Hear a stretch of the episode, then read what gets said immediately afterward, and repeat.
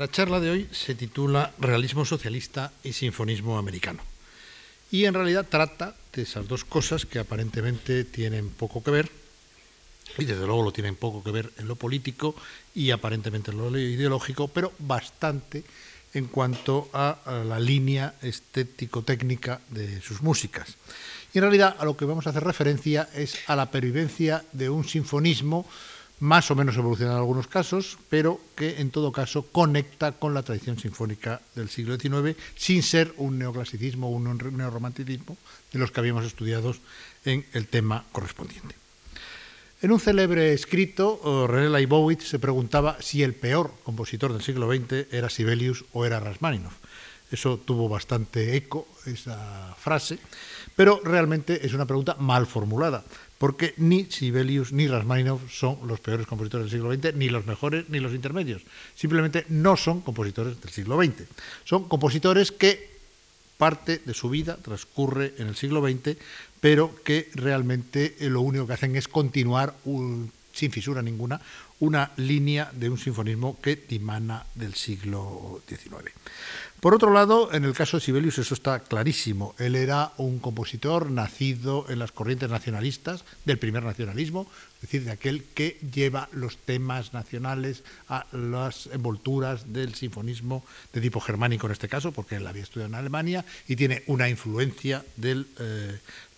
sistema armónico wagneriano. Y por otra parte, pertenecía a un país como era Finlandia, que no adquiere su independencia hasta la Primera Guerra Mundial, es decir, cuando Sibelius ya es bien famoso y bien conocido, y se convierte además en un símbolo nacional. Él trata los temas de su país, los temas del folclore, pero sobre todo de la épica, del Kalevala, etcétera, etcétera, y además esto lo traslada a una serie de sinfonías. Sinfonías que tienen éxito en su ámbito y también lo tendrán sobre todo a partir de eh, que le acojan los países eh, sajones. Inglaterra tendrá un éxito inmediato, en Estados Unidos también, y a partir de ahí se integrarán en el repertorio y hoy día las sinfonías de Sibelius forman parte del repertorio. En todo caso, el hecho de que eh, Sibelius sea un compositor del siglo XIX, a pesar de que es un compositor que muere eh, bastante tarde, en 1957, nos lo da eh, algo que tiene pocos precedentes en la historia de la música. Sibelius es un hombre que compone hasta siete sinfonías, compone poemas sinfónicos, compone una gran cantidad de música y, sin embargo, se puede decir que en 1926, con Tapiola, compone su última obra. Él vive del Estado finlandés, que lo tiene como un héroe nacional, y eh, durante el resto de su vida, es decir, nada menos que 31 años, no compondrá una sola nota. Es más, intenta componer una octava sinfonía en 1929 y la rompe, tira todos los esquemas a la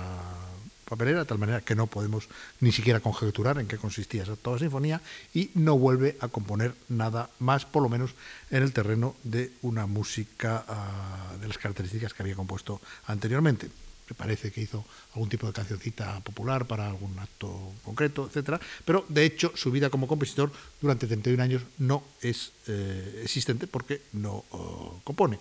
Y eh, realmente pues esto nos da un poco la medida de un compositor que es consciente de que no puede evolucionar, que su momento ha pasado y que su obra ya está hecha, que quizá no tiene nada más que decir, a pesar de que con su séptima sinfonía, en 1924, había conseguido una serie de... Eh, digamos, variantes formales en torno a su propio lenguaje que eran bastante interesantes, pero que no tuvieron éxito. Realmente la Sinfonía número 7 de Sibelius eh, a los públicos que les gusta la música de Sibelius, es una sinfonía que les gusta menos, a pesar de que quizá sea la más interesante desde otros puntos de vista. En cuanto a Rachmaninoff, pues se trata de un compositor que empieza a componer en los finales del siglo XIX dentro de la tradición rusa eh, representada por sus maestros, Taneyev y Tchaikovsky, que era su ídolo, y eh, es también una personalidad relativamente enfermiza, con problemas psicológicos. Él estuvo tratado por un psiquiatra, el doctor Dahl, al cual dedicó el segundo concierto para piano, que realmente se compone precisamente porque le trató el doctor Dahl, y en cierta medida su música ah, representa un estadio un poco más allá del siglo XIX y sobre todo su triunfo es en los años en que él vive fuera de la Unión Soviética, porque él emigra con la revolución como pianista. Él era un grandísimo pianista, triunfa como tal y empieza a componer y a dar eh, a conocer sus composiciones que son importantes sobre todo en el campo del piano, del piano solo y de los conciertos para piano y orquesta, singularmente el segundo y el tercero, pero no tanto en otras obras sinfónicas que cada vez van teniendo menos eco y al final de su vida Rasmaninov eh, muere con la convicción de eh, estar un poco también fuera de época, aunque él no dejara de componer como en el caso de Sibelius. Sin embargo, al mismo tiempo que Rasmaninov se emigra, que emigra Stravinsky porque no volverá desde París a la Unión Soviética cuando se produce la revolución, que sale en un determinado momento Prokofiev, etc., se produce eh, la revolución rusa que va a tener una influencia importante en torno a, la configuración que se le va a dar a la música. Eh, se puede decir que el sinfonismo soviético eh, tendría que arrancar de lo que se ha llamado el realismo socialista, que es la doctrina oficial del arte en la Unión Soviética durante todo el tiempo que dura la Unión Soviética como tal, es decir, casi eh, prácticamente 80 años o 80 y algún año.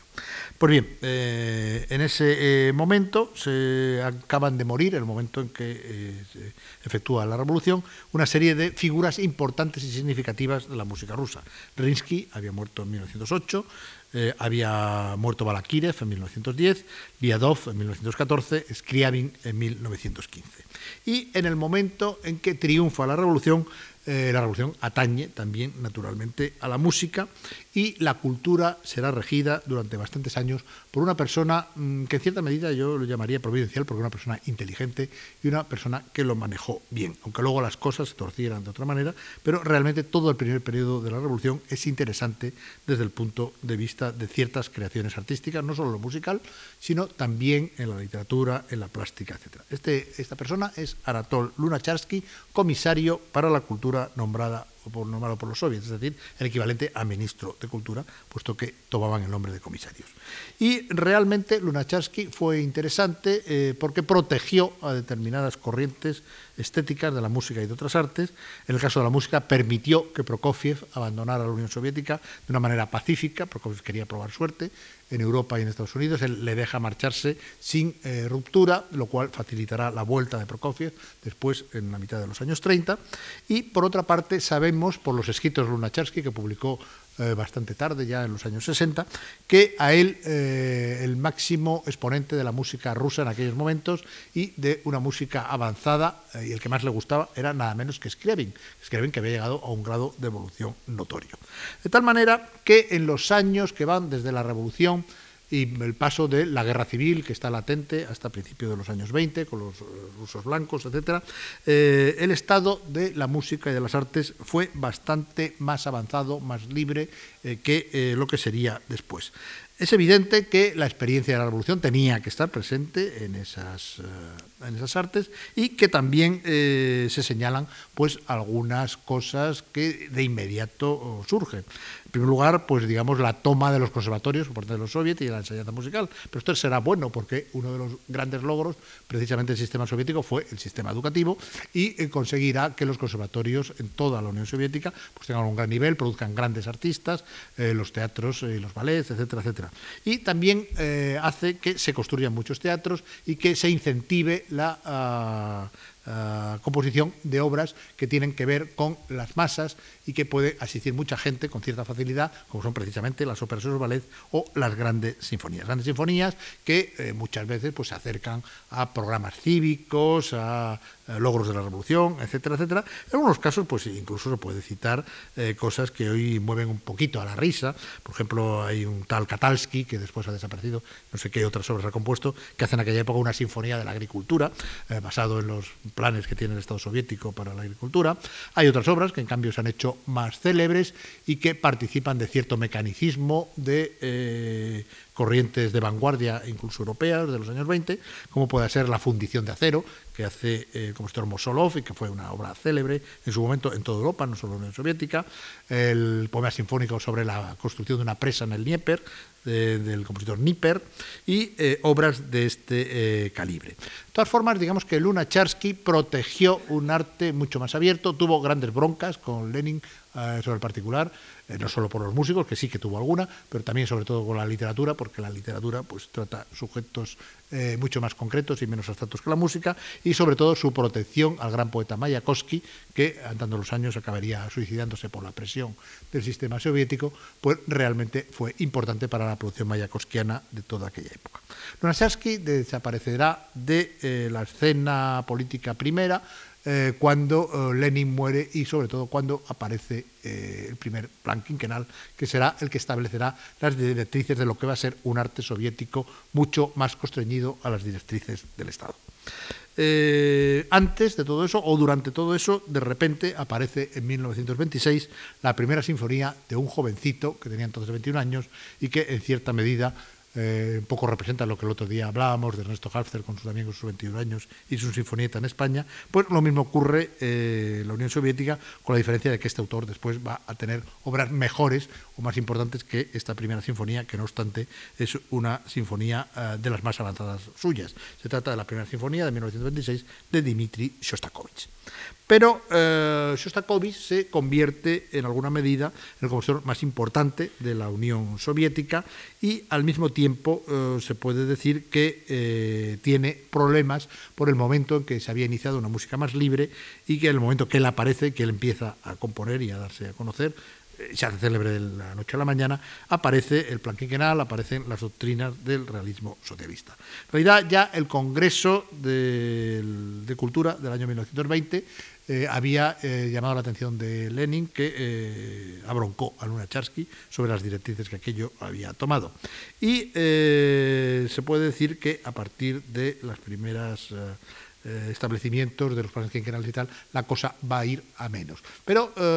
hay algunos datos que se podrían señalar que son importantes para ver cómo la cultura soviética en aquel momento era muy abierta. Por ejemplo, en 1927, recién instalado en Berlín, se estrena en Leningrado y va a asistir a sus eh, representaciones, eh, nada menos que el Bocek de Alban Berg, que queda muy contento de la calidad de la representación. Se hacen algunas obras de compositores eh, de la vanguardia europea, excluyendo pues las obras de Stravinsky, porque Stravinsky se lo consideraba un exiliado enemigo de la Revolución Soviética, pero realmente durante aquellos años se dan a conocer una serie de músicas que después serían inmediatamente prohibidas. Bien, digamos que en el caso de Shostakovich nos encontramos ante un compositor de raza, un compositor de gran categoría, evidentemente es uno de los grandes compositores del siglo XX, que eh, nos parece que quizá no dio de sí exactamente todo lo que podía haber dado, precisamente por las circunstancias políticas en las que vivió. Él, desde luego, tuvo eh, no pocos enfrentamientos con las autoridades soviéticas,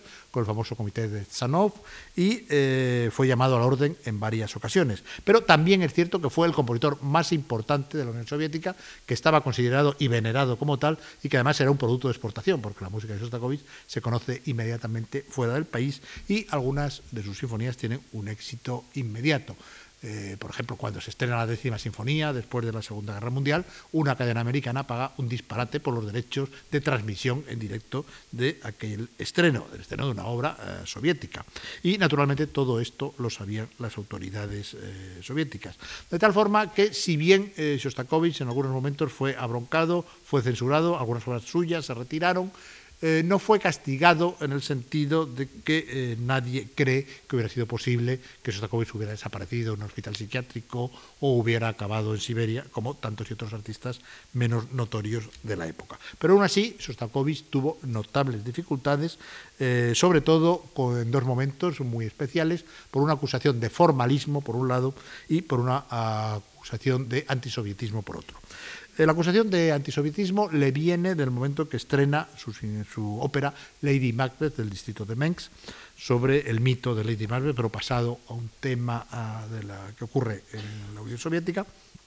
y realmente la obra se estrena sin demasiado escándalo, pero un día después, eh, o varios días después, va a una de las representaciones de Stalin y no le gusta nada desde el punto de vista ideológico el texto y por consiguiente la música que ello lleva. La ópera es prohibida, Shostakovich es llamado al orden y años después tendrá que rehacer la obra bajo el título de Katerina Ismailova, aunque hay que decir que eh, realmente pues, no hay una gran diferencia musical entre las dos versiones. La otra llamada fuerte de atención es en el momento en que compone la cuarta sinfonía, que es una sinfonía abstracta, una sinfonía bastante amarga, eh, una sinfonía bastante avanzada desde el punto de vista armónico, que eh, no le gusta nada a las autoridades soviéticas y la retiran, la prohíben. es una sinfonía que se pondrá muchísimo más tarde y que realmente hoy, eh, a pesar de todo, sigue siendo una de las sinfonías desconocidas eh, de Sostakovich. Eh, él tiene que responder de alguna manera y responderá con una quinta sinfonía, que es una obra extrovertida, de trazo bastante grueso, no es ni muchísimo menos la mejor obra de Sostakovich, pero sí es la más conocida, incluso en Occidente actualmente, porque es una obra de éxito inmediato y que respondía a las perspectivas de lo que se entendía por realismo socialista. Porque la verdad es que los teóricos del realismo socialista, pues generalmente hablaron de qué significa esto en las artes plásticas y qué significa en la literatura, pero será muy difícil definir lo que era en la música porque realmente la música, su material es abstracto. Entonces, digamos que eh, a título de ejemplo, pues ellos daban el hecho de ser obras directamente accesibles, con una armonía clara, con melodías de tipo optimista, si podían ser sacadas de temas populares mejor, y si la temática de las óperas, de las sinfonías tenía que ver con el mundo soviético, pues mejor que mejor. Incluso digamos que se alienta eh, la composición desde el punto de vista de los folclores regionales de las diversas repúblicas de la Unión Soviética, lo cual no deja de ser eh, significativo en un Estado que intenta ser cada vez más monolítico y más centralizado, que intenta, ah, por ejemplo, las repúblicas que tienen eh, religión maometana, en todas las repúblicas caucásicas, etcétera, donde hay todos estos follones que ocurren actualmente después de la disolución de la Unión Soviética, pues intentan, por un lado, mm, que todo aquello desaparezca, toda aquella cultura popular, pero al mismo tiempo llevar las melodías populares a sinfonías de tipo de corte occidental.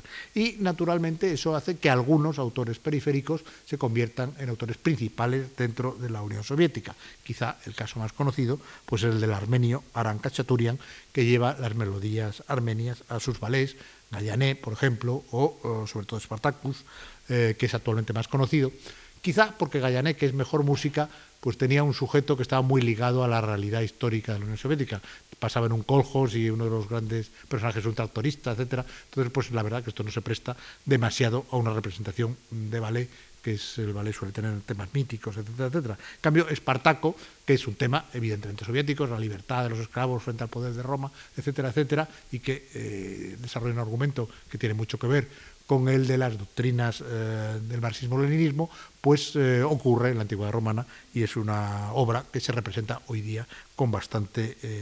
profusión. Otras obras de Cachaturia pues serían el concierto de violín, etcétera. Pero uh, realmente eh, ni Cachaturian, ni otro autor de cierta valía, como Kabalevsky con su ópera Colas Breñón, eh, otros como Miaskowski, que compuso una treintena de sinfonías, nada menos, fue uno de los grandes autores de la Unión Soviética, como Popov, como Víctor Shevalin, como Yuri Shaporin, en fin, son autores que tienen una impronta en la Unión Soviética, pero que han ido desapareciendo y realmente hoy día se tocan poco. otros casos, como el de Rodion Shedrin, pues quizá lo único que se conoce habitualmente de Shedrin ahora pues es una versión que hizo de la Carmen de Bizet para cuerda y percusión, que de vez en cuando nos inflige el ballet de Cuba, que la toca muchísimo, pero bueno, realmente es una obra poco conocida, como la es la de Andrei Spy, como las de Krenikov, etc. Tal manera que de todos estos autores, pues realmente lo que queda en la historia de la música universal es precisamente la obra de Shostakovich. La obra de Shostakovich, que es importante en cuanto a la obra sinfónica, tiene nada menos que 15 sinfonías, pero que a mi juicio eh, las sinfonías son disímiles, las hay mejores y peores, y realmente donde Shostakovich es eh, verdaderamente importante es en dos campos, eh, muy distintos entre sí, uno el de la ópera y otro el de la música de cámara, singularmente el cuarteto. En la ópera él es autor de una absoluta obra maestra, una, obra, una ópera de cámara sobre un texto de Gogol que se llama La nariz, y eh, es autor también de esta ópera que causó las iras de Stalin, de la Lady Macbeth de Mengs, que después se llamó Katerina Ismailova y que hoy día se representa indistintamente en las dos versiones que, como he dicho antes, no difieren demasiado musicalmente entre sí. Pero realmente el corpus más sólido de eh, obras de Dmitri Shostakovich, a mi juicio, es el que tiene, eh, el que encarna sus cuartetos. Sus cuartetos que como bloque quizá no tienen otro oponente en la historia del siglo XX que los cuartetos de Bela Bartok. Y eh, junto con estos, pues forman entre el grupo más selectos de colecciones de cuartetos que nos ha dado la historia de la música cuartetos de Prokofiev que son muy variados, que van desde los de tono sarcástico y burlesco, que es muy típico de su música, a los de tono absolutamente desonado, como el famoso cuarteto octavo sobre la destrucción de la ciudad de Dresde, y que eh, en ellos eh, Shostakovich pues vuelca un poco lo mejor eh, de sí mismo. Hay que decir que, en todo caso, en la música de Shostakovich tiene mucha influencia el desarrollo de las estructuras musicales en la Unión Soviética. Hubo un momento, el momento de Lunacharsky y un poquito después, en que había un cierto revolucionarismo, eh, digamos, alegre y hasta cierto punto inconsciente que trató de hacer cosas prácticamente eh, con poco futuro. Eh, incluso aunque llegara a realizaciones verdaderamente interesantes. Uno de los de los congresos que hizo de cultura Lunacharsky, pues se llegó a la conclusión de que la orquesta sinfónica venía del orden jerárquico burgués y que realmente pues había que destruir la figura del director de orquesta, las orquestas como ente jerarquizado, y llegó a crearse incluso una orquesta, la orquesta Pershing Fans, que era autogestionada, en la cual los atriles rotaban en la cuerda, tampoco había líderes en los vientos, etcétera, y no tenía director y tocaba sin, sin director. Realmente la orquesta Pershing Fans tuvo bastante éxito, grabó algunos discos y eh, al final pues pereció en un intento que realmente era utópico porque realmente pues, no se podía mantener aquello. Paradójicamente hay que decir que años después en Estados Unidos ocurría lo mismo con la creación de la Orquesta Orfeo, que todavía existe y que actúa sin director. Eh, pero son, digamos, casos extremos que eh, realmente no se pudieron seguir. Y a partir de la estructura que se va creando en la Unión Soviética de conservatorios, de teatros de ópera, de grandes orquestas sinfónicas, de una gran tradición de grandes violinistas, por ejemplo, solistas, de pianistas de primerísima categoría, de eh, chelistas, de director de orquesta, pues Shostakovich va evolucionando su música, va componiendo para los grandes intérpretes que produce la Unión Soviética, como David Oistrakh, como oh, Rostropovich, o como los grandes directores eh, que en aquel momento van produciéndose, como sean Kondrashin, etcétera, etcétera. Pues bien, todo esto marca un poco la producción de Shostakovich, que es un hombre que muere dentro del sistema soviético y es el más representativo de este realismo socialista, que por otra parte a él le constriñó bastante y por otra parte él no estaba demasiado de acuerdo, como lo demuestran todos los problemas que tuvo, como lo demuestra la evolución de algunas de sus obras y eh, como lo demuestra el que tuvo que hacer obras de circunstancia, no solo la Quinta Sinfonía, sino obras mucho más circunstanciadas, como pueden ser, por ejemplo, una de sus peores obras, que es el oratorio el canto de los bosques sobre el plan quinquenal de repoblación forestal. Eh, bien, todo esto era un precio que había que pagar, pero eh, al final pues tenemos una obra realmente importante. El otro gran polo de la música soviética, un poco segundón en algún aspecto, sería Sergei Prokofiev, que después de vivir en Europa, después de vivir en Estados Unidos, llega a la conclusión de que no es feliz fuera de Rusia de que por otra parte él es un gran pianista, se gana la vida como pianista, pero es mucho más famoso uh, como pianista, probablemente es mejor pianista también, y que él es un gran compositor, reconocido como compositor, que hace obras que tienen éxito, pero que en ningún caso le van a reconocer que sea mejor que Igor Stravinsky. Con lo cual se encuentra un poco de segundo en países que no le gustan y que no son suyos y decide negociar su vuelta a la Unión Soviética. Él vuelve a la Unión Soviética en un momento peor que el momento que la había abandonado. La abandona con Lunacharsky y vuelve cuando el stalinismo está ascendiendo y va a llegar a su peor grado. Él eh, negocia en 1933 y ya a partir de, 1934-35, después de haber vuelto intermitentemente, se fija definitivamente en la Unión Soviética. La Unión Soviética donde tendrá algunas dificultades, también como le pasa a Shostakovich, y donde tendrá que adaptar su estilo, que era modernista y influido por las vanguardias occidentales, hacia el punto de vista de, eh, que pretendían eh, las autoridades soviéticas. En ese sentido que tiene que componer obras como la Sinfonía Quinta, después como la Sexta o la Séptima y algunas otras obras. Pero él encuentra un filón importante que le eh, apetece mucho hacer, que es el filón del cine. El cine que había sido también otra de las artes eh, punteras apoyadas por Lunacharsky al principio de su gestión y que todavía en la época en que llega a, la Unión Soviética eh, Prokofiev pues tiene una importancia y para él han compuesto los principales compositores eh, soviéticos, incluido Shostakovich. Pero quizá el más significativo acabará siendo Prokofiev por su colaboración con Sergei Eisenstein en películas como, eh, muy conocidas por otra parte, como eh, Alexander Nevsky o como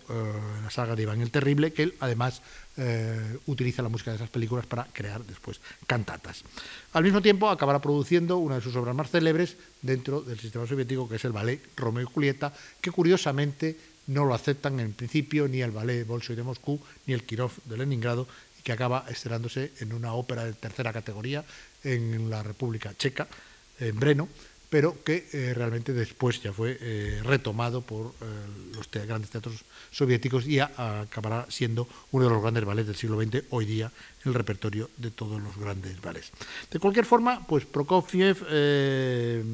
digamos que no fue enteramente feliz porque las perspectivas y las expectativas que tenía de vuelta a la Unión Soviética no se concretaron de la manera que él esperaba, sobre todo porque la Unión Soviética era otra cosa que lo que él había presentido y además la Unión Soviética, poco después de que él eh, eh, vaya allí y de que empiece el periodo más duro estalinista, eh, entra en guerra y naturalmente durante varios años Prokofiev vive en una economía, en una situación de guerra que no es la mejor para componer. Él además en esta especie de cúmulos de mala suerte que tiene, pues acabó muriendo el mismo día que Stalin, con lo cual pasó desapercibida su muerte y no se supo de ella hasta varios meses después de que eh, Prokofiev había desaparecido. esto es puramente anecdótico, pero nos indica un poco hasta qué punto en la vida de Prokofiev hay siempre estas paradojas de segundón, de de mala coincidencia del lugar eh, y momento de sus cosas.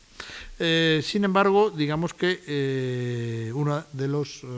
cosas que fueron eh, importantes de la llegada de Prokofiev a la Unión Soviética es el haber informado a sus colegas, a Stokovich, pero también a otros, de eh, determinados movimientos, de determinadas cosas que se practicaban en Europa hasta que él, naturalmente, va a la Unión Soviética, de las cuales ya no se tenían ni idea, porque a partir de un determinado momento se cierran las fronteras, se rechaza ese arte como arte degenerado y realmente no se vuelve a saber nada de él.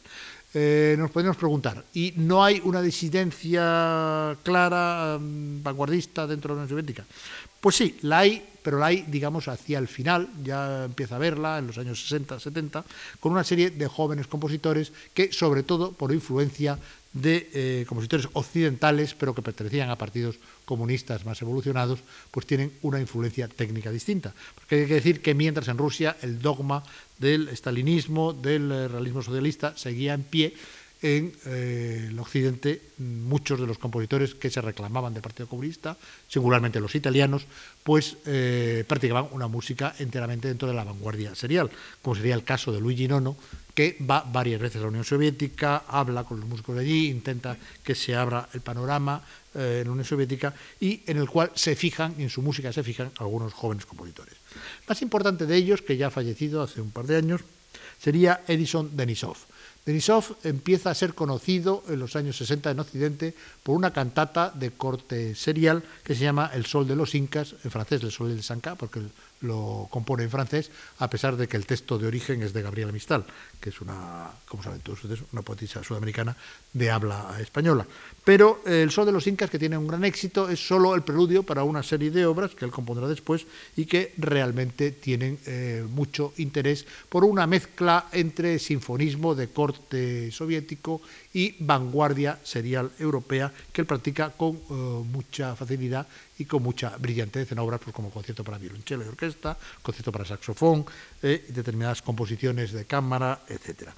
Hay otros autores también en esa época en que empiezan a componer eh, parecido a los la vanguardia occidental, como Valentín Silvestrov, como Andrei Volkonsky, que después emigrará a Suiza, donde funda una orquesta de cámara y destaca como director, y eh, empiezan las primeras obras en el final de la Unión Soviética de autores que después de la caída de la Unión Soviética serán muy famosos dentro de este nuevo espiritualismo eh, de las repúblicas no rusas eh, de la Unión Soviética, como son el estonio Arvo Pärt por un lado y la tártara eh, Sofía Gubaidulina. Hay otro personaje importante del que hemos hablado en la clase anterior, que es Galina Usorskaya, una discípula de, de Sostakovich, de la que también se dice, aunque ninguno de ellos dos lo dijeron explícitamente, que fue su amante y que eh, rompió con Sostakovich en los últimos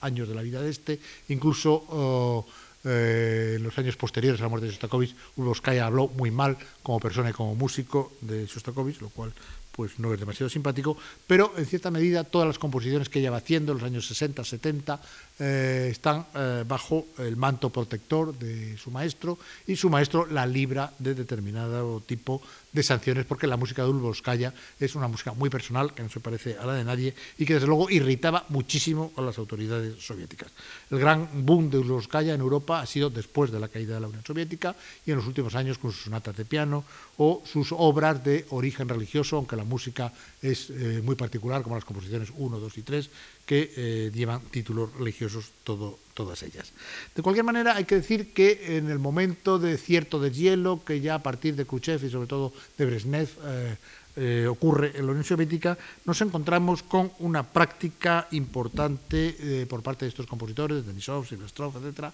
que sobre todo se proyecta hacia Occidente. Es música que se deja exportar, que mm, se toca de una manera parcial en la Unión Soviética, en grandes centros, Moscú, Leningrado, no se deja tocar en otros lugares, pero al mismo tiempo estos compositores van escalando puestos en los conservatorios, porque son profesores, eh, se les deja entrar en la Unión de Compositores, etcétera, y van a preparar realmente el gran cambio de después de la caída de la Unión Soviética. Pues bien, digamos que este sería un panorama ah, apretado de lo que el realismo socialista de sí, y ahora, como ya estamos a la mitad de la charla, como siempre vamos a escuchar un trozo de música que va a ser pues, de la obra que he citado al principio, como característica de un momento de cambio en la Unión Soviética, que es la primera sinfonía de Dmitri Shostakovich. Vamos a escuchar eh, el alegro, el segundo movimiento, quizá porque así cogimos un movimiento completo por duración, y eh, realmente pues es muy característico del tipo de música que nos es eh, familiar en, en Shostakovich.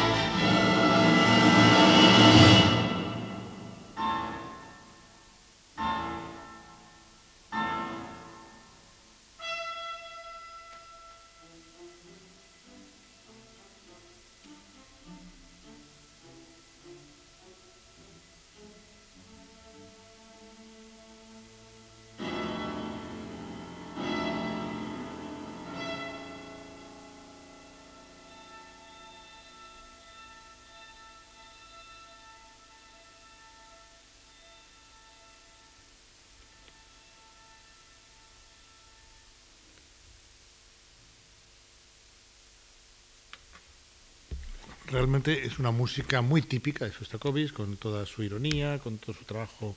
eh, métrico y tímbrico, y eh, realmente bastante abstracta, que realmente, porque está hecha en el año 26, tuvo un gran éxito,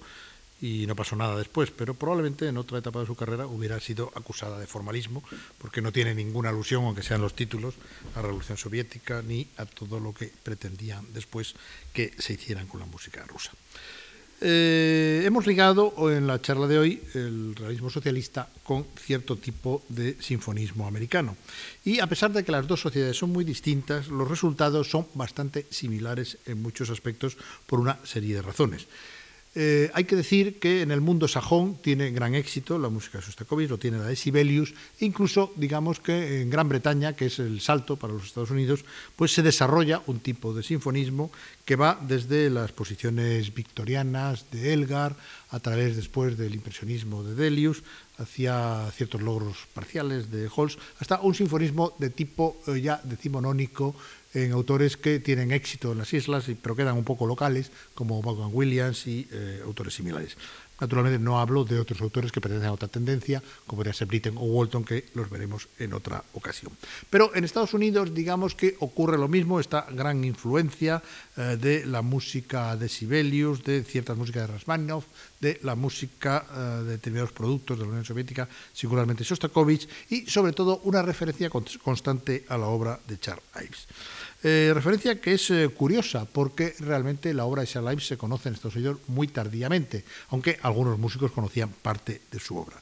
Eh, después, digamos, de un cierto nacionalismo americano anterior a Ives, en obras como las de Loeffler, como las de Carpenter, como las de Grice, Ives resulta realmente un representante del nacionalismo americano de vanguardia. Lo hemos visto como tal el otro día. Y hay que decir que Ives sirve un poco para todo.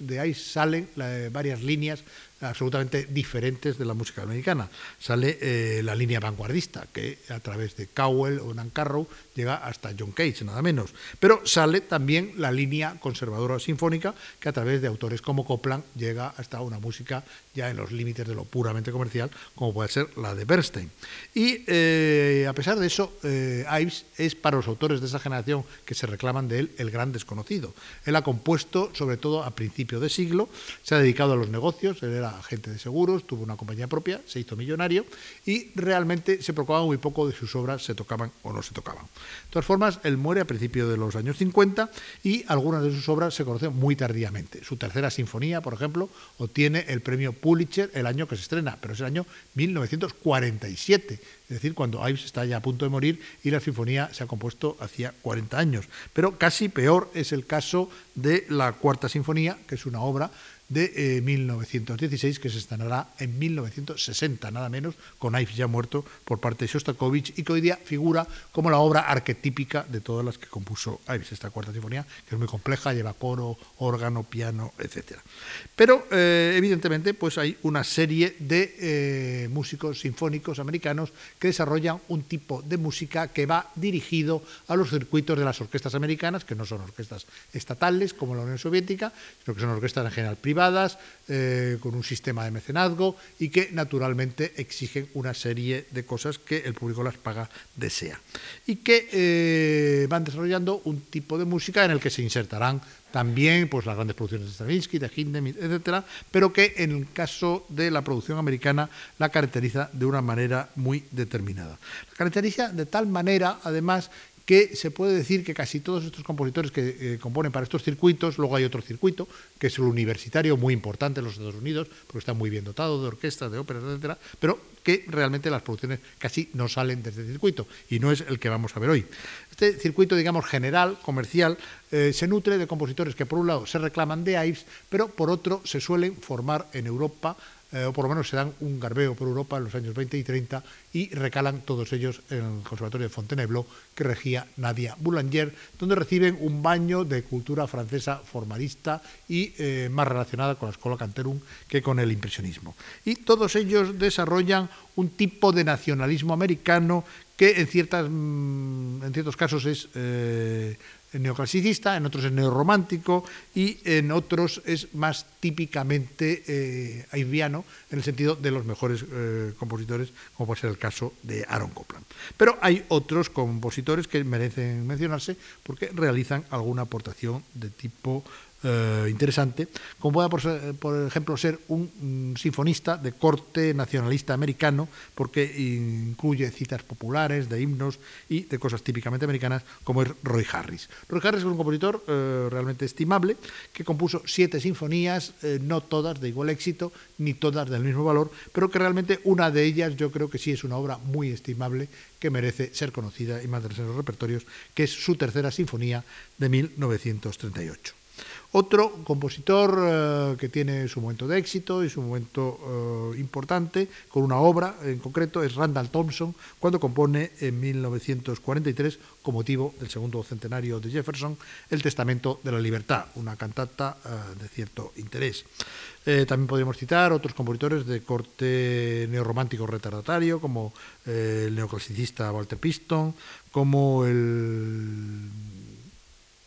sinfonista romántico medio expresionista que es William Schumann, una obra importante que es el Credendum, entre otras, eh, un crítico musical y un músico bastante conservador como es Virgil Thompson, eh, como Howard Hampson, que es aún más conservador en una línea del medio oeste americano, donde se componen cierto tipo de sinfonismo eh, evocador de los bosques, de la gran naturaleza americana, etcétera, etcétera, y un compositor realmente conocido, conocido por una sola obra, que es Samuel Barber. Samuel Barber eh, tiene un gran éxito que al mismo tiempo su perdición con el adagio para cuerdas. Él estaba en Europa, había estudiado parcialmente en Francia, pero sobre todo en Roma, porque tenía una beca para Roma, y compone un cuarteto de cuerda que se toca con cierto éxito y llama la atención un adagio de corte romántico que lleva ese cuarteto de cuerda.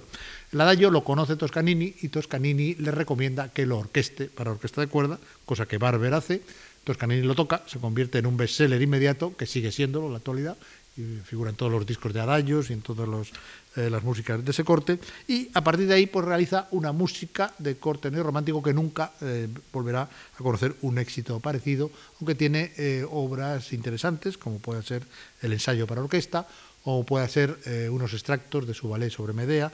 sobre todo la, danza de la venganza de Medea, que es relativamente conocida, y otras obras. Pero realmente la única obra significativa y de éxito que Barber puede ostentar es el Adagio. De todos estos compositores sobresale, eh, evidentemente, de una manera clara, Aaron Copland. Aaron Copland, que eh, en mucha medida es un heredero de Ice formalmente,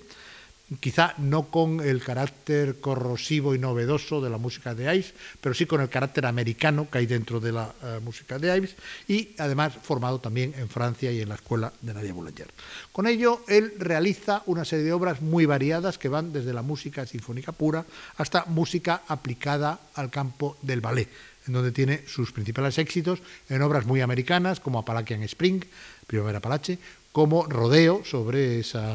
típica fiesta americana con los animales, que es el rodeo, o como un ballet que tiene sobre un célebre bandido del oeste, Billy el Niño, el Salón México, sobre melodías mexicanas, de los salones de corte mexicano que se establecieron en un determinado momento en los Estados Unidos, y algunas obras que le refieren muy directamente a, a Charles Ice. Por ejemplo, él tiene una obra, se llama Quiet City, que podría ser una especie de glosa imitación de la pregunta sin respuesta de Ives. Pero también una música sinfónica más abstracta, como el concierto para clarinete, que es bastante conocido, o la tercera sinfonía, que es quizá la mejor de eh, sus obras sinfónicas en sentido general y no tan típicamente dedicadas a la escena, al ballet, etcétera, etcétera. Luego hay una serie de compositores que han tenido importancia como profesores, más que por su obra ah, en sí, pero que han enseñado, por ejemplo, en sitios como la Juilliard, donde han pasado otras generaciones de compositores americanos, como es Norman de Loyoyo, etcétera. De todas formas, el compositor célebre del periodo, junto a Aaron Copland, es evidentemente eh, George Gershwin compositor que procede de la música ligera, que compone una gran cantidad de música ligera, paralela al jazz, pero no jazzística, pero que al mismo tiempo es el autor de la más célebre de las óperas americanas, por Jean Bess, y de determinadas obras también de éxito y de calidad, como puede ser la Rhapsody in Blue.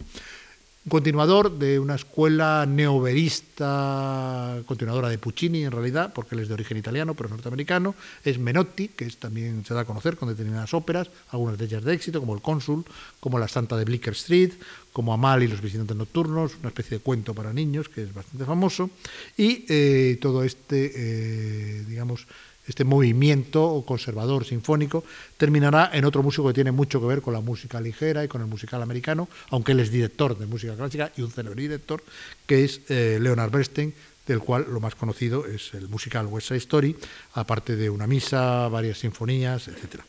Y eh, naturalmente, si hemos hecho una referencia al cine al hablar de la música soviética, no hay más remedio que hacer una referencia al cine al hablar de la música norteamericana. La industria del cine necesita en un determinado momento música. Hay que recordar que el cine empieza como un arte mudo y que en la época del arte mudo hay varios compositores de importancia que se acercan a él con partituras que se ejecutan al mismo tiempo que la película muda pasa y que pueden ir desde el propio Saint-Saëns, que hizo una música para el asesinato del duque de Guisa, hasta a todas las composiciones que se hicieron para las obras eh, del cine expresionista alemán y que hoy día pues está recuperando en concierto con la proyección de películas y tal. Pero en un momento determinado el cine empieza a hablar y el cine necesita una banda sonora. Este es el momento en que Prokofiev llega a la Unión Soviética y con Einstein realiza las obras que hemos mencionado. Pero es el momento en que también llegan una serie de compositores europeos, la mayoría a, los Estados Unidos y componen para el cine. Entre ellos, por ejemplo, un autor eh, ya importante en el mundo sinfónico que se exilia, que es, por ejemplo, el austriaco Korgol, que hará varias partituras importantes para el cine, y compositores norteamericanos que empiezan a hacer música de cine. La industria de la música de cine empieza a ser muy importante pero eh, la diferencia con la industria soviética es que eh, muy rápidamente habrá compositores especializados para el cine que no tendrán significación sinfónica y los grandes compositores sinfónicos no harán en general música de cine. Eh, esto no quiere decir que no haya grandes compositores de cine como Hermann, como Waxman, como muchísimos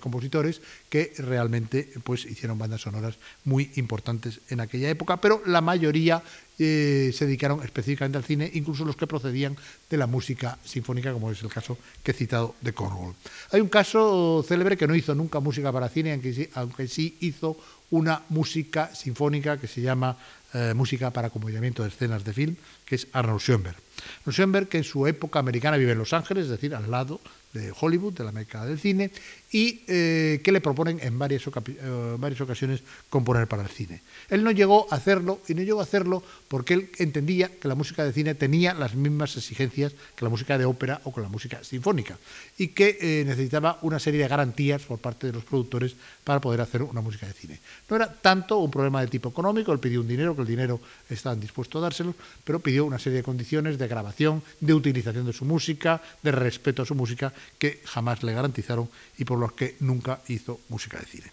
Es curioso además que los músicos que hacen la música de cine en los Estados Unidos acaben creando un tipo de lenguaje eh, bastante eh, formalizado con respecto a las películas y muy influenciados por un músico que jamás hizo música de cine pero que muchas veces se dice que su música es cinematográfica. En eso se es injusto con ese compositor, su música no es cinematográfica, su música influye sobre la música de cine y la música de cine acaba pareciendo a su música. Es el caso de Rasmaninov. Una gran cantidad de la música de cine de Hollywood eh, se reclama del tipo eh, de melodismo sinfónico de la música de Rasmaninov, que él nunca llega a hacer eh, una composición directa para el cine. Bueno, esto no quiere decir, evidentemente, de la misma manera que hemos hablado de la disidencia soviética, en Estados Unidos no podríamos hablar de disidencia, puesto que todo esto no son tendencias que se impongan oficialmente, pero sí podemos hablar de otras líneas. ¿Hay otras líneas en ese momento? Naturalmente, hay otras líneas, pero son otras líneas que veremos en otro tipo de charlas. Hay algunos gigantes de la composición incluso que están componiendo en ese momento, como puede ser el caso de Edgar Varese, pero Edgar Varese prefiero reservármelo para la charla siguiente, que es... Eh, la charla de la destrucción de la escala, porque es uno de los grandes fenómenos cruciales del siglo XX. La ampliación no solo de la armonía a través de la tonalidad y el decafonismo que ya hemos visto, sino la eh, trascendencia más allá de la propia escala occidental con la conquista del total sonoro. En ello tendrá mucho que ver, por ejemplo, Edgar Varese, pero también tendrán que ver en la introducción del dodecafonismo en Estados Unidos, compositores como Wallingford Rieger, como Milton Babbitt y como otros compositores que realmente dan una idea de lo que eh, fue de variada la música americana y que confluirán después en otras tendencias como la de Elliot Carter, Leon Kirchner, etc. De todas formas, para el periodo que hemos eh, visto ahora, voy a poner un pequeño ejemplo musical que procede de, naturalmente, de Aaron Copland, que creo que es el compositor más significativo después de Ives, de este sinfonismo americano parangonable en ciertos aspectos estéticos con el del realismo socialista soviético. Y voy a poner un trozo de Aaron Copland que procede de su ballet Billy el Niño de 1938. Vamos a escuchar una danza mexicana que tiene una duración no demasiado larga y que es muy característica primero del tipo de música que hace para el ballet eh, Aaron Copland y segundo de esa fascinación que lo mexicano y lo sudamericano en general, porque él es autor también de una obertura cubana, eh, tienen en eh, la obra de este compositor, que por otra parte es típicamente norteamericano.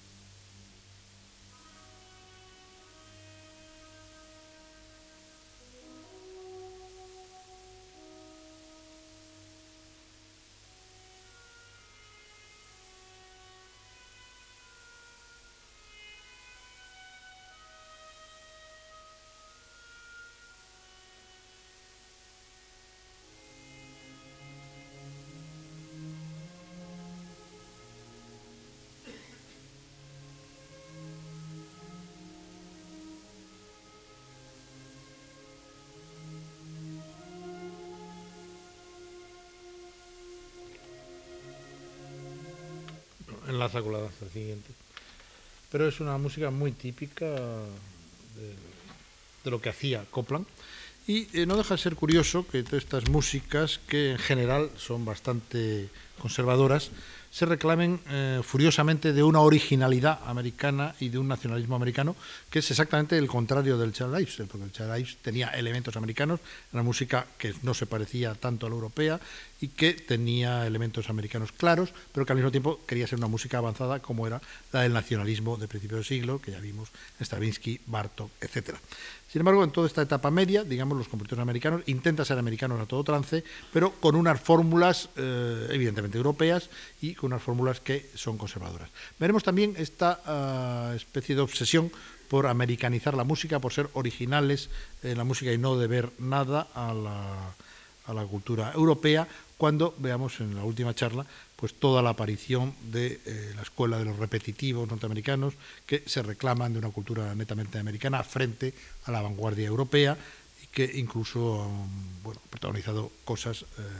realmente poco limpias con respecto a la obra de Schoenberg, etcétera, etcétera. Pero en todo caso, estamos en una etapa anterior, estamos en una etapa de eh, un influjo grande del sinfonismo en el mundo, tanto en la Europa de la órbita soviética, con el mundo sajón de Inglaterra y los Estados Unidos. Hay otras tendencias, siempre decimos que eh, esta historia de la música del siglo XX es siempre diacrónica, porque hay tendencias contrapuestas que sobreviven en el mismo momento, pero eh, que en cierta medida nos dan una imagen de un momento en el que se compone una música eh, muy característica prácticamente en todas partes, es una de las tendencias, pero que acaba convirtiéndose en una especie de círculo cerrado y enquistado que está ahí y que ha producido sus obras en el siglo XX, pero que eh, nos da la impresión, visto con la perspectiva, de estar un poco al margen de las tendencias principales que después han confluido en otras cosas y que evidentemente serán las que veamos en las charlas siguientes si ustedes me hacen eh, el favor de venir y de continuar escuchándome. Muchas gracias.